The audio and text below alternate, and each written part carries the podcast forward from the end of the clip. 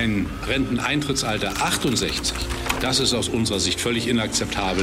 Die Rente mit 68 ist kein Thema, das mit uns in irgendeiner Weise zu machen ist. Wir haben eine demografische Herausforderung, aber das kann und muss unsere Gesellschaft stemmen.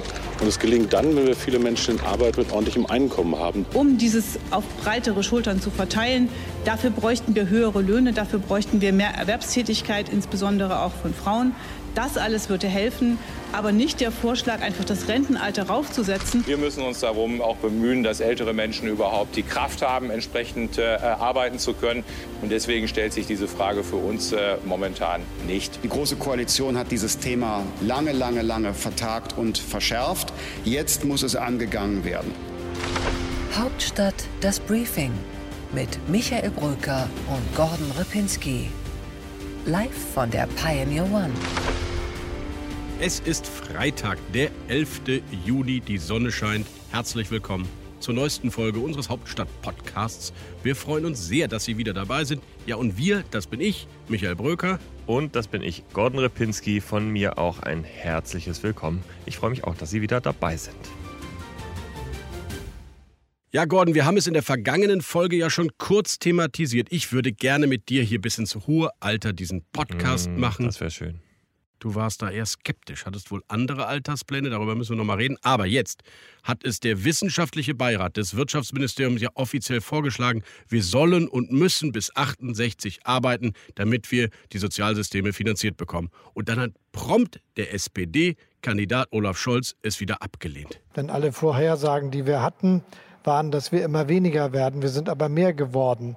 44 Millionen Erwerbstätige, 33 Millionen sozialversicherungspflichtig Beschäftigte. Also eine völlig andere Welt, als die viele uns vorhergesagt haben. Ja, also vielleicht erstmal zu der persönlichen Geschichte. Ist ja so, man sagt ja hier in Berlin, ein Mick Bröker-Jahr sind drei Menschenjahre. Deswegen halte ich das für mich für ein bisschen ambitioniert, hier mit dir bis 68 zu sitzen. Ich wollte irgendwann nochmal was Entspannteres machen.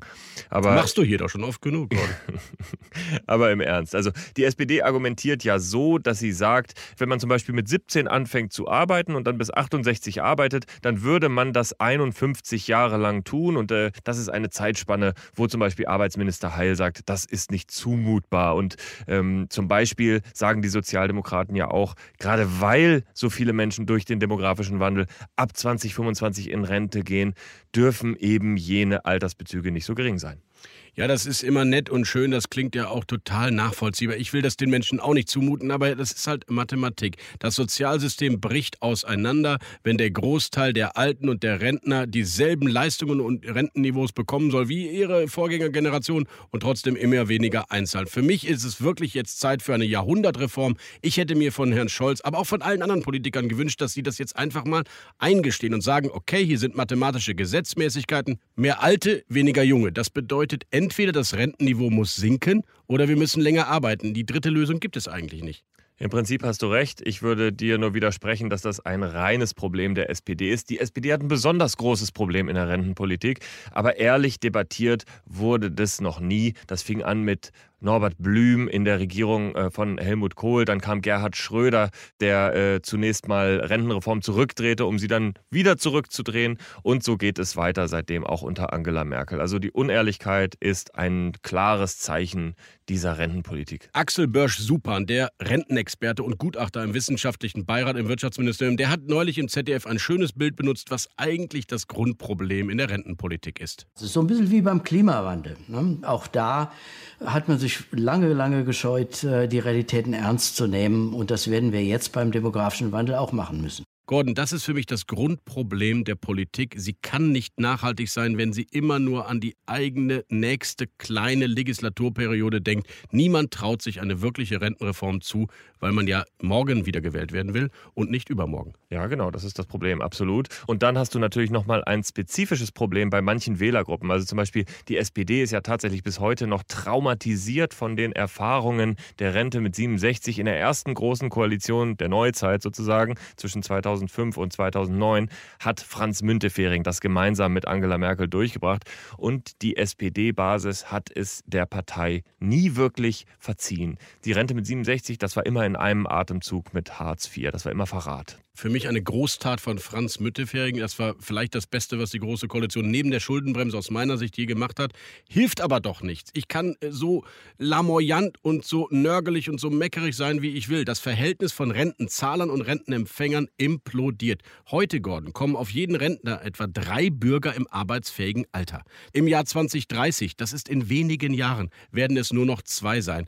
Entweder wir bauen dieses System um oder wir werden den Wohlstand von morgen nicht mehr finanzieren können. Und weißt du, was der Witz ist, Michael? Diese Zahlen, die genau stimmen, die sind mir schon vor 20 Jahren fast begegnet, als ich meine Diplomarbeit in Volkswirtschaftslehre hier in Berlin geschrieben habe. Schon damals war dieser demografische Wandel vorhersehbar. Und warum sollte er es auch nicht sein? Die Menschen, die in Rente gehen, waren ja damals auch schon geboren und vor vielen Jahren. Insofern ist der demografische Wandel eigentlich sehr gut vorhersehbar, aber die politische Kraft fehlt eben, gegen ihn etwas zu tun oder die richtigen Schlussfolgerungen zu ziehen. Und wo du das Studium erwähnst, ich erinnere mich an mein Volkswirtschaftsstudium in Köln und die ökonomische Theorie der Bürokratie von Max Weber.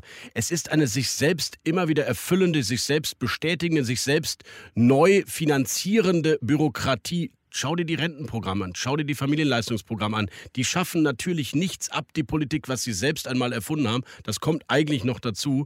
Ich finde es dramatisch, weil was ist denn die Lösung, wenn diese Sozialsysteme implodieren und wir dann am Ende richtig harte Kürzungen machen müssen?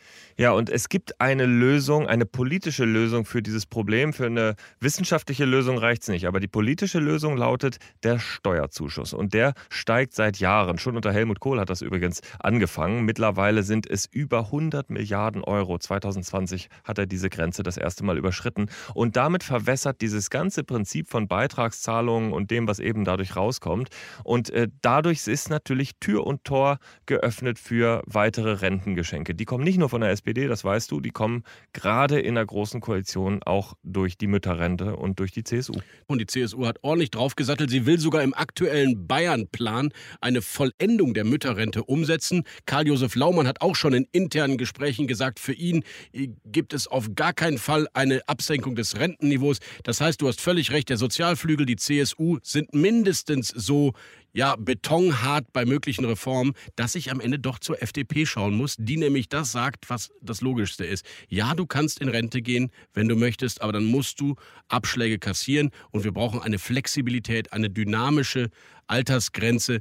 Wer länger arbeiten will, muss auch länger arbeiten dürfen die äh, These, dass äh, jeder dann in Rente geht, wenn er oder sie möchte, die hat genau einen Haken, nämlich dass genau diejenigen, die auch in vielleicht härteren Jobs arbeiten, die körperlich arbeiten, eben auch die sind, die oft früher aufhören müssen und aber auch oft weniger verdienen. Also genau diese werden dann eben nicht mitbedacht. Trotzdem die Idee des äh, flexiblen Rentenalters finde ich gut.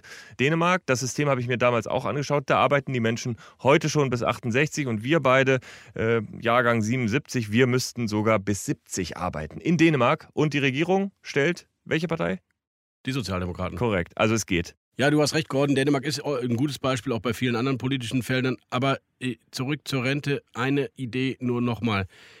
Die Erwerbsminderungsrente ist die Antwort auf das Problem, was du gerade geschildert hast. Diejenigen, die wirklich Probleme haben, von denen äh, Kurt Beck und Andrea Nahles immer erzählt haben, der Dachdecker, der muss mit einer Erwerbsminderungsrente, der muss auch gerne mit Steuerzuschüssen sozialpolitisch abgefedert werden. Aber die breite Masse, die in Wahrheit in die Frührente geht, die Rente mit 63, nehmen Leute, die sie eigentlich nicht brauchen, die Bürojobs haben und Verwaltungsjobs haben und was weiß ich alles. Da müssen wir einfach fair und ehrlich sein. Die Frührente kriegt der, der sie wirklich braucht und dann wird es über eine Erwerbsminderungsrente finanziert, aber nicht über das gesamte Umlagesystem. Jedenfalls, lieber Michael, können wir eine Sache doch mal festhalten. Erstens, wir sind gar nicht mal so weit auseinander in diesem Thema und zweitens, zum Glück ist es ein Thema geworden in diesem Bundestagswahlkampf auch. Das war es nämlich viele Jahre nicht. Da können wir dem Beirat von Peter Altmaier dankbar sein und nur hoffen, dass es ein bisschen Druck darauf gibt, dass vielleicht in diesem komplizierten Zukunftsfeld auch ordentliche Lösungen gefunden werden.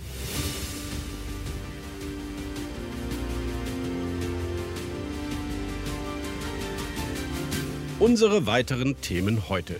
Die Große Koalition, sie ist am Ende. Nicht nur physisch oder terminlich, sondern irgendwie auch in der Mentalität. Das Gefühl haben wir jedenfalls.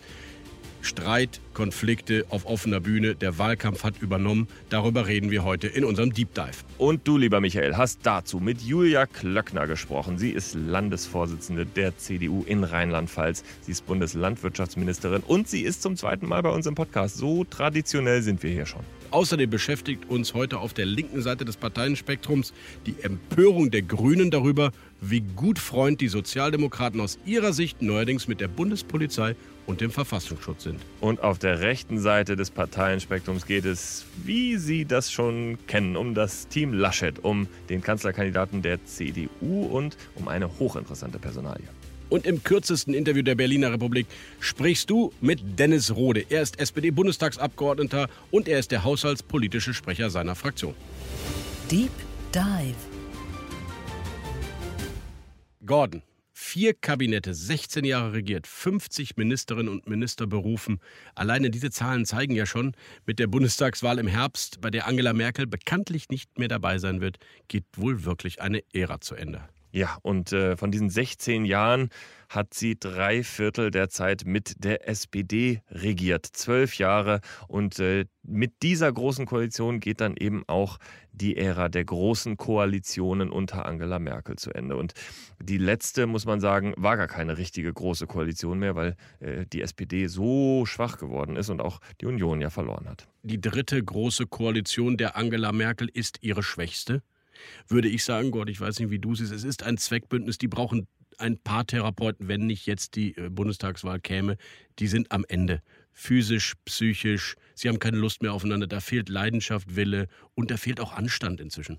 Ja, das war natürlich auch das Bündnis, was am wenigsten gewollt war von allen Beteiligten. Angela Merkel wollte unbedingt eine Jamaika-Koalition haben. Die SPD wollte auch eine Jamaika-Koalition. Sie wollte nämlich unbedingt in die Opposition. Und da es aber dieses Bündnis nicht gab, mussten die beiden Partner oder die drei Partner mit der CSU sich dann eben noch einmal zusammenfinden. Und wenn wir uns erinnern, was das für ein Krampf war, bis man da in diese Koalition reingefunden hat und wie oft wir gedacht haben, na, wird es überhaupt bis zum Ende reichen, dann muss man sagen, am Ende ist es eigentlich fast noch ganz okay gewesen. Ja, ich weiß nicht. Ich glaube, äh, Franz Müntefering hatte doch einmal in seinem Leben Unrecht mit Opposition ist Mist. Für die SPD wäre es besser gewesen. Das ist wohl so.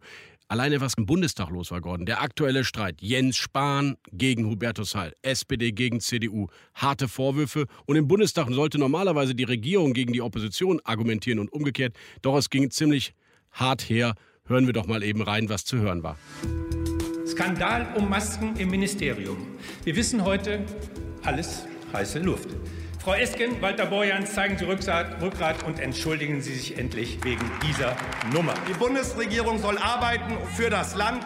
Die Parteizentralen machen Wahlkampf nicht andersrum. Manchmal kann man manche Ministerien der SPD mit dem Willy Brandt-Haus leider nicht mehr verwechseln. Danke.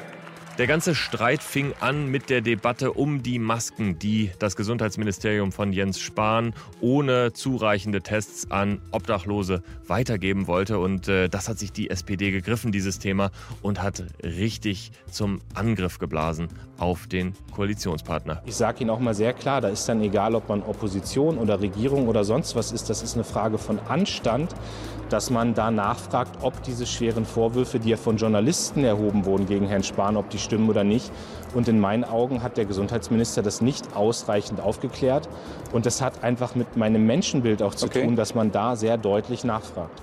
Ja, Lars Klingbeil hat damit begonnen und ich glaube, es ist tatsächlich ein Wahlkampfmanöver von der ersten Minute an gewesen. Wir nehmen uns einen der profiliertesten, aber auch in bei den eigenen Anhängern unbeliebtesten CDU-Minister und legen richtig los. Denn jetzt hier in diesem aktuellen Maskenfall ist alles gesagt worden. Und Angela Merkel hat alles gesagt. Die Fakten sind auf der Seite von Jens Spahn. Diese Masken sind völlig okay gewesen. Nur weil ein zusätzliches EU-Zertifikat fehlte, kann man nicht von einer menschenverachtenden Maskenpolitik sprechen, wie es Saskia Esken gemacht hat. Ich fand das unverschämt. Und am Ende war das ein aus meiner Sicht dicker, fetter Boomerang, der die SPD da eingeholt hat. Und der ja übrigens auch nicht ganz unumstritten ist innerhalb der SPD. Da haben viele ja gesagt, na, so hart wie es die Parteispitze formuliert hat, hätte man das nicht gemacht. Andererseits muss man sagen, in vielen anderen Punkten ist äh, Jens Spahn eben ja auch halbwegs gut weggekommen in dieser Koalitionszusammenarbeit. Äh, da hat die SPD ihn nicht so hart angegriffen, wenn wir denken an Impfen, an Testen, an diese ganzen Themen, die man ja noch gemeinsam durchgestanden hat. Also das ist in der Tat, ich glaube, in der Analyse, da ist der Frust, der sich aufgebaut hat bei der SPD, das ist auch Wahlkampffrust. Wir stehen vier Monate vor der Bundestagswahl, es bewegt sich für Olaf Scholz nicht viel in irgendeine Richtung. Ja, und jetzt langsam wird man vielleicht auch ein bisschen unsicher. Aber Gornig, du verstehst die SPD ja besser als ich. Erklär mir, mit welchem Motiv man das macht. Weil selbst wenn du als eigener Koalitionspartner, als Regierungsmitglied deinen eigenen Kollegen öffentlich kritisierst, dann bleibt zwar vielleicht immer wieder was hängen, aber die Menschen mögen das doch gar nicht. Die sagen doch, Mensch, wir haben Pandemie, regiert ordentlich. Ich erkläre mir das zum einen aufgrund der Unzufriedenheit der SPD durch die Situation im Wahlkampf, zum anderen aber natürlich auch, dass sie eine Schwachstelle in Jens Spahn ausgemacht haben, der eben ein paar schwierige Monate hinter sich hatte und wo sie gesagt haben, Mensch, wenn wir den angreifen, dann können wir vielleicht die Krise Krise ein bisschen wieder in Richtung der Union schieben. Aber es ist auch ein tiefer Frust dabei. Die SPD, das muss man ja auch sehen, hat in vielen Vorhaben, für die sie lange gearbeitet haben, da denke ich an das Grundrecht auf Ganztagsbetreuung in den Grundschulen oder zum Beispiel auch das Lieferkettengesetz, also Themen, wo sie wirklich aus Überzeugung dahinter waren. Da haben sie ein ums andere Mal beim Fraktionsvorsitzenden bei Ralf Brinkhaus gesessen und mussten sich anhören, nee, das kriegen wir leider nicht durch. Oder bei Angela Merkel, die gesagt hat, ja, ich würde es mitmachen, aber meine Fraktion macht leider nicht mit. Gordon, ich muss dir eins sagen, wenn, wenn du einem Unionsabgeordneten sagen würdest, die SPD beschwert sich, sie hat zu wenig mit euch in den letzten Jahren äh, durchgesetzt, dann würde der Tod vom Stuhl umfallen. Die SPD hat doch fast jede große Koalition dominiert. Aber es hilft ihr nicht, die eigenen Leute anzugreifen. Und ich finde es doch erstaunlich. Ausgerechnet Angela Merkel hat den Jens Spahn jetzt so verteidigt, wie sie das wahrscheinlich in ihrem Leben nie machen wollte. Die Reihen schließen sich. Armin Laschet ist gestärkt. Das heißt, die SPD hat am Ende das Gegenteil erreicht. Und ich frage mich, ob das der Frust auch über die Große Koalition insgesamt ist. Ja, die SPD hat dreimal in den letzten 15 Jahren diesem Land gedient, hat sich untergeordnet, hat auch gute Punkte durchgesetzt. Da hast du völlig recht. Und sie hat nie daraus irgendeine neue Kraft ziehen können, einen Gewinn ziehen können. Der Frust ist einfach so groß, dass sie jetzt in alle Richtungen schießen. Ja, genau. Und wenn wir vielleicht einmal zurückschauen auf diese großen Koalitionen, die wir da erlebt haben in diesen 16 Jahren, dann muss man sagen, die hatten alle einen sehr, sehr unterschiedlichen Charakter. Also 2005 bis 2009, das war die erste große Koalition. Da hatten wir uns in Deutschland eigentlich auf eine... Münte auf und Merkel. Ja, aber da hatten wir uns eigentlich auf einen klaren Regierungswechsel zugunsten von Angela Merkel eingestellt. Am Ende hat das nicht gereicht. Gerhard Schröder hätte sogar fast noch gewonnen. Und dann gab es diese große Koalition, in der dann aber Franz Müntefering mit Angela Merkel zusammen eben zum Beispiel die Rente mit 67 durchgesetzt hat und äh, die Föderalismusreform, also zwei politisch unheimlich schwierige Projekte wirklich fürs Land durchgesetzt. Aber eben die SPD war diejenige, die am meisten verloren hat. Ein unheimlicher Absturz von, glaube ich, 34 auf 23 Prozent in diesen vier Jahren.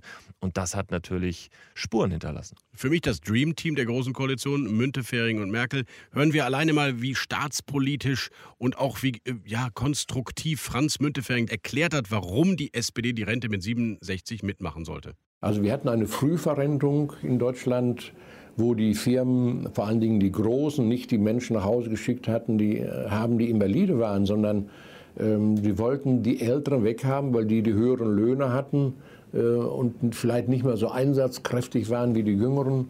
Sie wurden nach Hause geschickt zu Lasten der Steuer und zu Lasten der sozialen Sicherungssysteme. Ja, es ist tatsächlich ein staatspolitischer Moment gewesen, aber das funktioniert eben mittelfristig oder langfristig auch nur, wenn die eigene Partei davon auch was hat. Und das war eben in dieser Ära 2005 bis 2009 überhaupt nicht so. Eine Sache ist noch passiert, nämlich mitten in der Finanzkrise, nach der Pleite von Lehman Brothers. Da haben Per Steinbrück und Angela Merkel in einer engen und vertrauensvollen Zusammenarbeit ganz wichtige Auftritte miteinander gehabt. Einer war dieser hier. Die Bundesregierung lehnt es ab, von diesem Bankinstitut in eine Art Mitverantwortung dafür gezogen zu werden oder dass Risiken einseitig auf den Steuerzahler darüber verlagert werden. Dessen unbenommen sind wir uns unserer gesamtstaatlichen Verantwortung bewusst, dass dieses Institut stabilisiert werden muss. Und wir sagen den Sparerinnen und Sparern, dass ihre Einlagen sicher sind. Auch dafür steht die Bundesregierung ein. Ja, die berühmte Garantie der Sparguthaben, die de facto eigentlich gar keine war, aber die Menschen waren beruhigt. Das zeigt ja auch, wie viel Vertrauen diese große Koalition eigentlich bei den Bürgern hatte. Aber du hast schon recht, am Ende hat Angela Merkel der SPD nicht gut getan. Eins ist klar, die SPD ist der Motor der Regierungspolitik. Das wird auch im nächsten Jahr so bleiben. Der Anfang ist mit diesem ersten Jahr gemacht. Wir haben gehalten, was wir versprochen haben. So machen wir das auch 2015. Sigmar Gabriel dann, zweite große Koalition von Angela Merkel, hat dann einen ganz anderen Stil gewählt.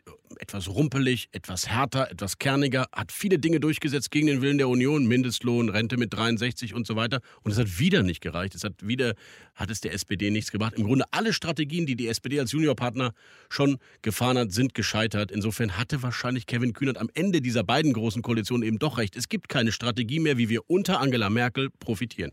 Ja, genau. Und deswegen wollte die SPD ja diese Koalition einfach auch nicht machen. Dann bin ich wieder bei Jamaika äh, und äh, bei der staatspolitischen Verantwortung, die die SPD dann übernehmen musste. Aber es war auch klar, dass äh, 2018, als es dann losging mit der neuen Regierungszeit, dass da eigentlich nicht so wahnsinnig viel drin steckt. Man muss sagen, die Pandemie, diese Großkrise, die hat ähm, dann am Ende doch nochmal das Stärkste in dieser Koalition herausgekehrt, dass sie sich wirklich zusammengetan haben, zusammengerauft haben und dann ordentlich auch regiert haben. Denn eins muss man ja wirklich sagen, auch wenn die SPD nie profitiert hat, sie hat ja immer sehr, sehr solide Regierungsarbeit geleistet.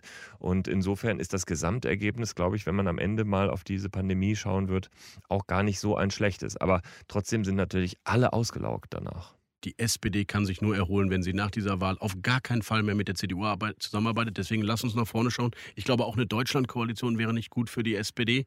Die SPD kann sich nur gesunden, wenn sie so weit wie möglich entfernt von der CDU steht. Na gut, ich glaube, die SPD kann sich vor allem dann gesunden, wenn sie wieder klar für etwas steht, wenn man etwas auf sie projiziert, wenn es eine gesellschaftliche Veränderung gibt, bei der man glaubt, dass die mit der SPD erreichbar ist. Ich höre immer sehr viel von progressiven Koalitionen, die die SPD möchte. Ich frage mich, was ist eigentlich das Progressive, was verbunden werden soll damit. Das Thema auch. Genau, also eine progressive mhm. Koalition, wenn man zum Beispiel sagt, das ist ein Linksbündnis, würde ich jetzt mal sagen, ähm, sich pazifistisch aufzustellen und wieder darauf zu hoffen, dass vielleicht der Weltpolizist USA hilft, das ist für mich nicht progressiv. Und äh, bei einer sozial-liberalen Koalition mit Grünen, einer Ampelkoalition, da, das nennt man auch ab und zu mal progressiv, aber was das ist, das ist auch nicht ausgefüllt. Und wenn du nach Europa oder auch in die USA schaust, ist das neue linke Narrativ ja oft ein ökologisch nachhaltiges. Wir ändern das Land und wir streichen es grün an und sorgen dafür für neuen Wohlstand. Und genau das haben die Sozialdemokraten hier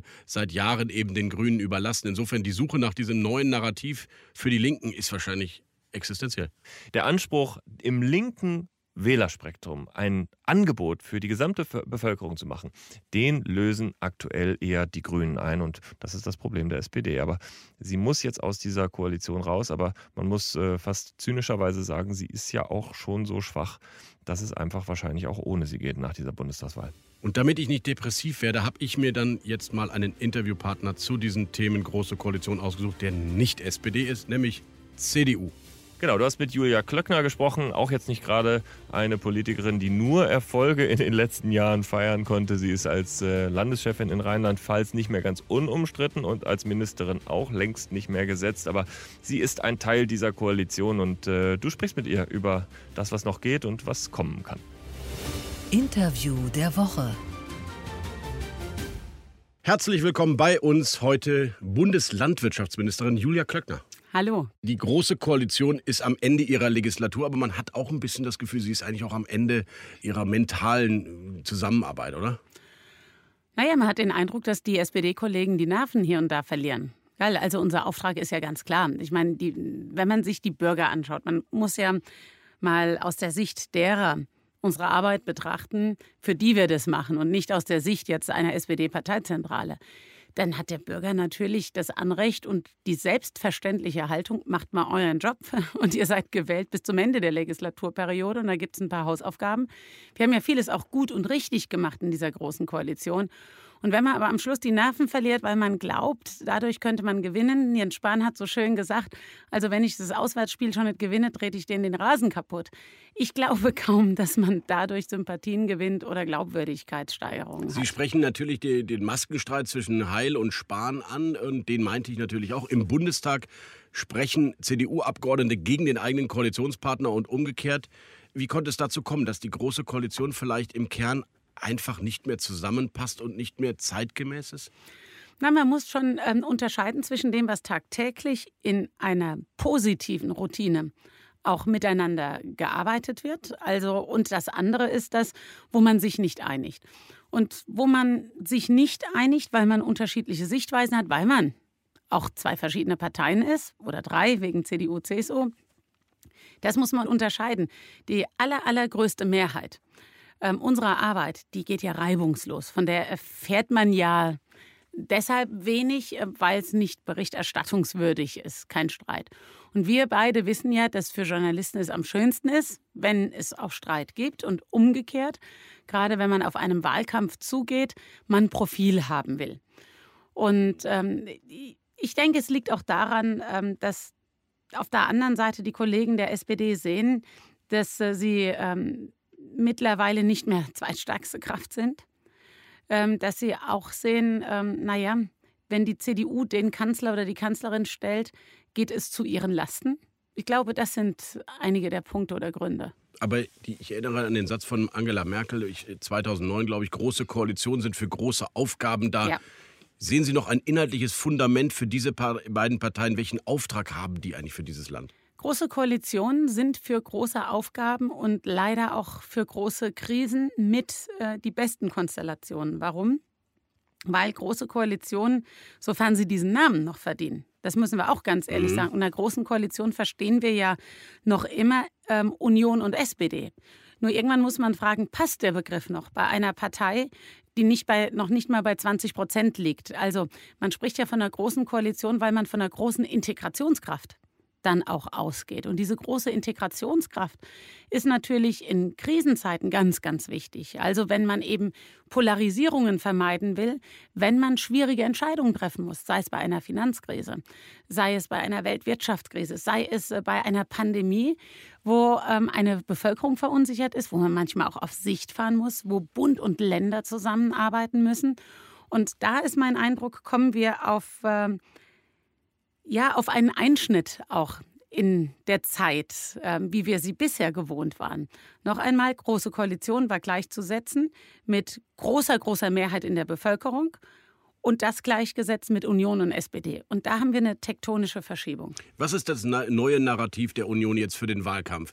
Sie arbeiten sehr lange mit Angela Merkel zusammen, Sie verstehen sich gut und trotzdem muss die CDU ja jetzt versuchen, die Wechselstimmung im Land, die durchaus da ist im Sinne von Aufbruch, wir brauchen was Neues, ja hinzubekommen, ohne dass die CDU als Regierungspartei dabei verliert? Wie geht das, sich von Merkel abzugrenzen und einen neuen Aufbruch zu inszenieren und trotzdem mhm. zu sagen, es war nicht alles schlecht? Das geht nicht durch Inszenierung, weil das durchschaut jeder. Und es geht auch nicht durch Eruptionen. Und das geht auch nicht äh, durch irgendwie Performance locker, flockig, lässig, sondern da haben wir es mit am herausforderndsten, weil man von uns Seriosität, Verlässlichkeit, Maß und Mitte erwartet, aber auf der anderen Seite auch möchte, dass die neuen Themen der neuen Zeit auch angesprochen werden. Thema Nachhaltigkeit. Mhm. Das, nur mal ein Beispiel: ja. Wald. Ja, ich bin auch Bundeswaldministerin. Wir haben das größte Wiederaufforstungsprogramm in der Geschichte der Bundesrepublik Deutschland angestoßen. Und ich bin erstaunt, wie viele Menschen wir damit erreichen. Nicht nur Waldbesitzer, sondern das Thema Nachhaltigkeit ist für die Leute ein ganz, ganz wichtiges Thema, gerade weil sie an ihre Enkel denken, weil sie an ihre Kinder denken. Aber von uns als Union erwartet man etwas anderes als von den Grünen, die einfach ähm, pauschal Zahlen der Reduktion nennen, CO2-Ausstoß. Von uns erwartet man die Praxis des Klimaschutzes und nicht den Wunsch des Klimaschutzes. Also von uns erwartet man die Integration in den Alltag und das heißt Nachhaltigkeit, dass wir es ganzheitlich definieren. Also Ökologie, ja, aber auch Ökonomie und die soziale Frage. Bleiben Sie eigentlich Ministerin? Also, das ist ja, sowas können Sie fragen, wenn Sie in der Diktatur sind, dann weiß man vorher das Ergebnis. Haben Sie schon mit Armin Laschet drüber gesprochen? Also Armin, ich möchte bleiben. Auch der Armin, der Armin weiß nicht, wie der Wähler wählt. Also, man kann ähm, kein Feld Aber Sie verteilen. wissen ja selber, was Sie wollen. Würden naja. Sie? Erstmal müssen wir gewählt werden und, dann? und demütig sein und äh, schauen, welchen Auftrag wir bekommen. Und äh, dann werden wir sehen, was wir alle tun und wer welche Aufgaben hat. Gibt es eigentlich ein bisschen Wehmut bei Ihnen, dass Angela Merkel geht? Ja, also ich glaube, wir haben uns das alle noch nicht so richtig vor Augen geführt, dass es hier ähm, einen Einschnitt gibt. Also wir Christdemokraten sind das auch gar nicht gewohnt.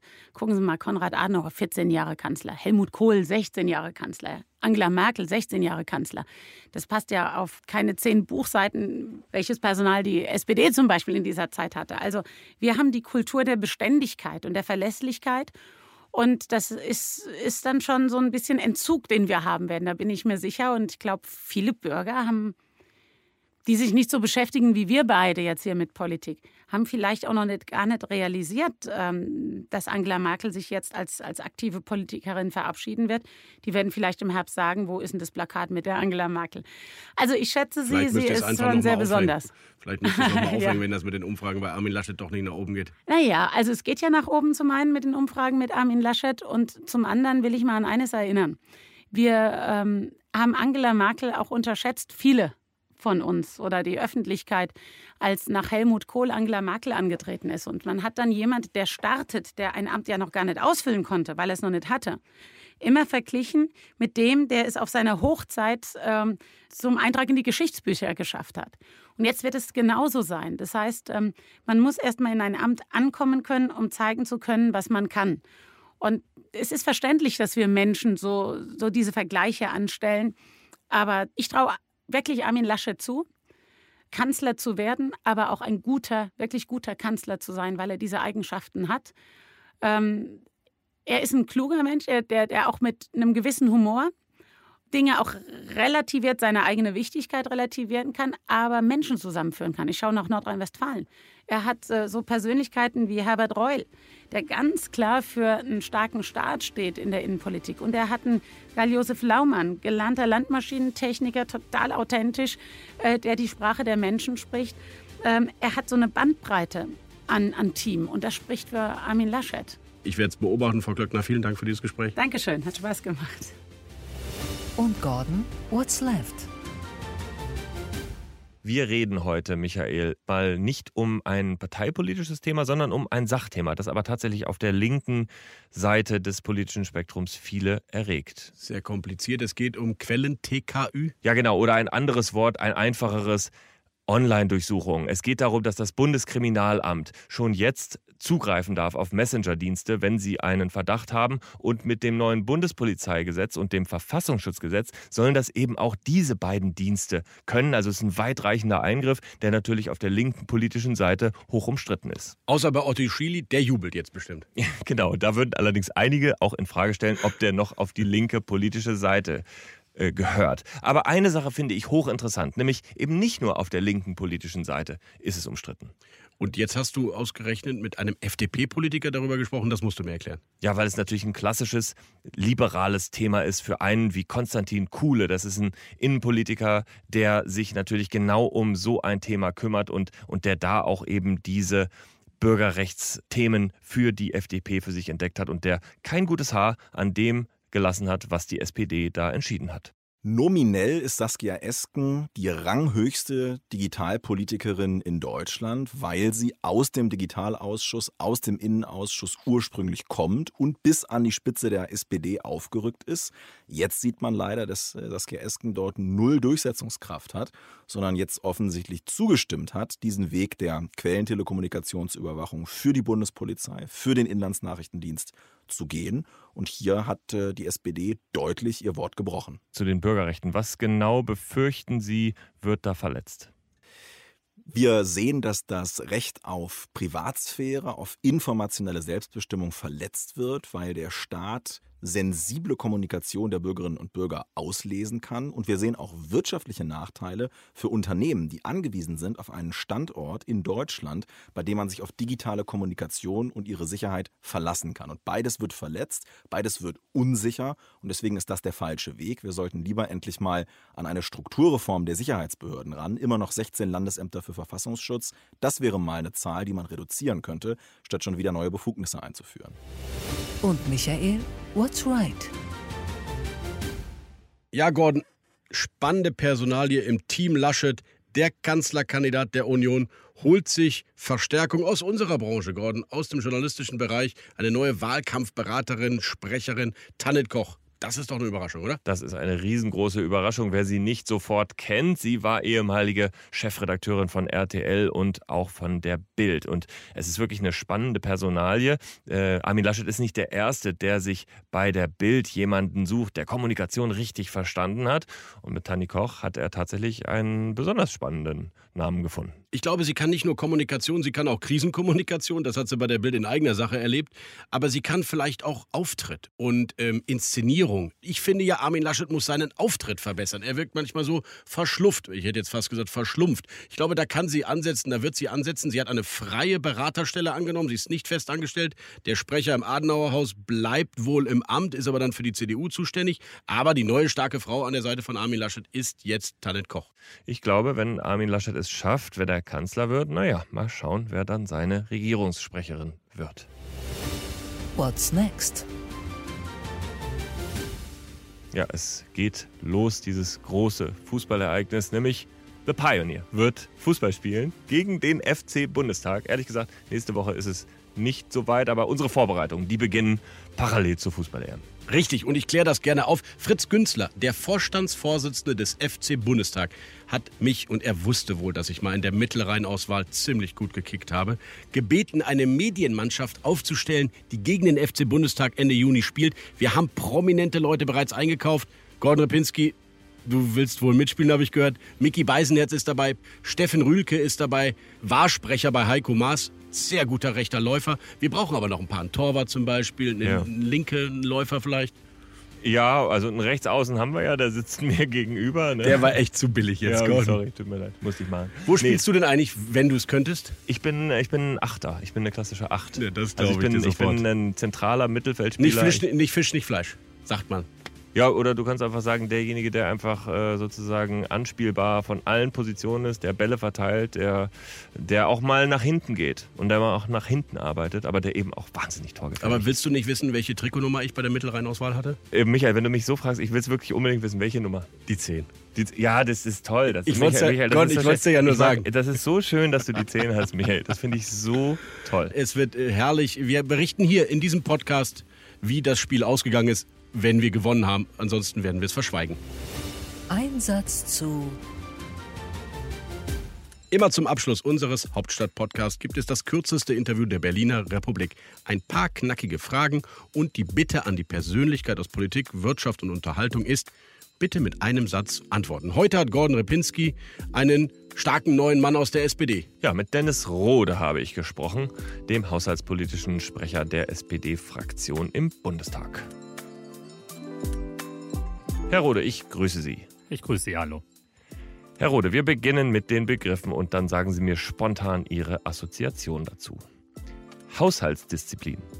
Wird sehr anstrengend in den nächsten Jahren werden. Olaf Scholz. Kanzler.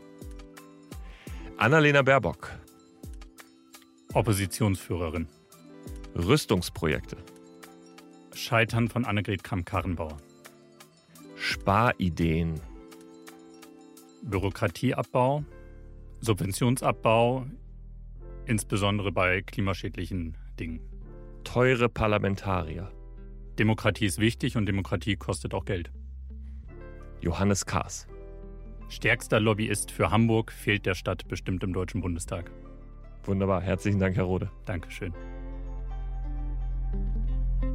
Das war es von uns. Schön, dass Sie wieder dabei waren. Am Ende schauen wir immer noch mal ein bisschen auf Feedback, äh, auf Mails, die Sie uns geschrieben haben oder Anrufe manchmal. Und äh, diesmal gab es sogar ein persönliches Feedback. Michael. Richtig, gestern war an Bord äh, Anja Steinbeck, Rektorin der Uni Düsseldorf und Präsidiumsmitglied der Hochschulrektorenkonferenz. Wir haben über Hochschulpolitik gesprochen, aber sie sagte uns auch, dass sie gerne den Hauptstadt-Podcast hört, weil wir ihre Argumente schärfen durch unser Pro-Kontra-Spiel und fragte, ob das eigentlich gespielt ist oder ob es ernst ist. Ich finde es wirklich so kritisch, was der Gordon Repinski manchmal sagt, deswegen muss ich so antworten. Nur, dass wir das mal hier klargestellt haben. Ja, interessant, weil diese Zuschrift habe ich auch einmal schon gelesen bei mir. Die Frage, ob wir das tatsächlich ähm, sozusagen künstlich so ein bisschen äh, auf, äh, aufdrehen. Das können wir gar nicht. Das, das können wir gar nicht. Deine Empörung ist real. Sie ist 24 Stunden, sie ist sieben Tage in der Woche, zwölf Monate im Jahr. Das ist das Leben und Arbeiten mit Michael Bröcker ist real. Ich liebe dich auch.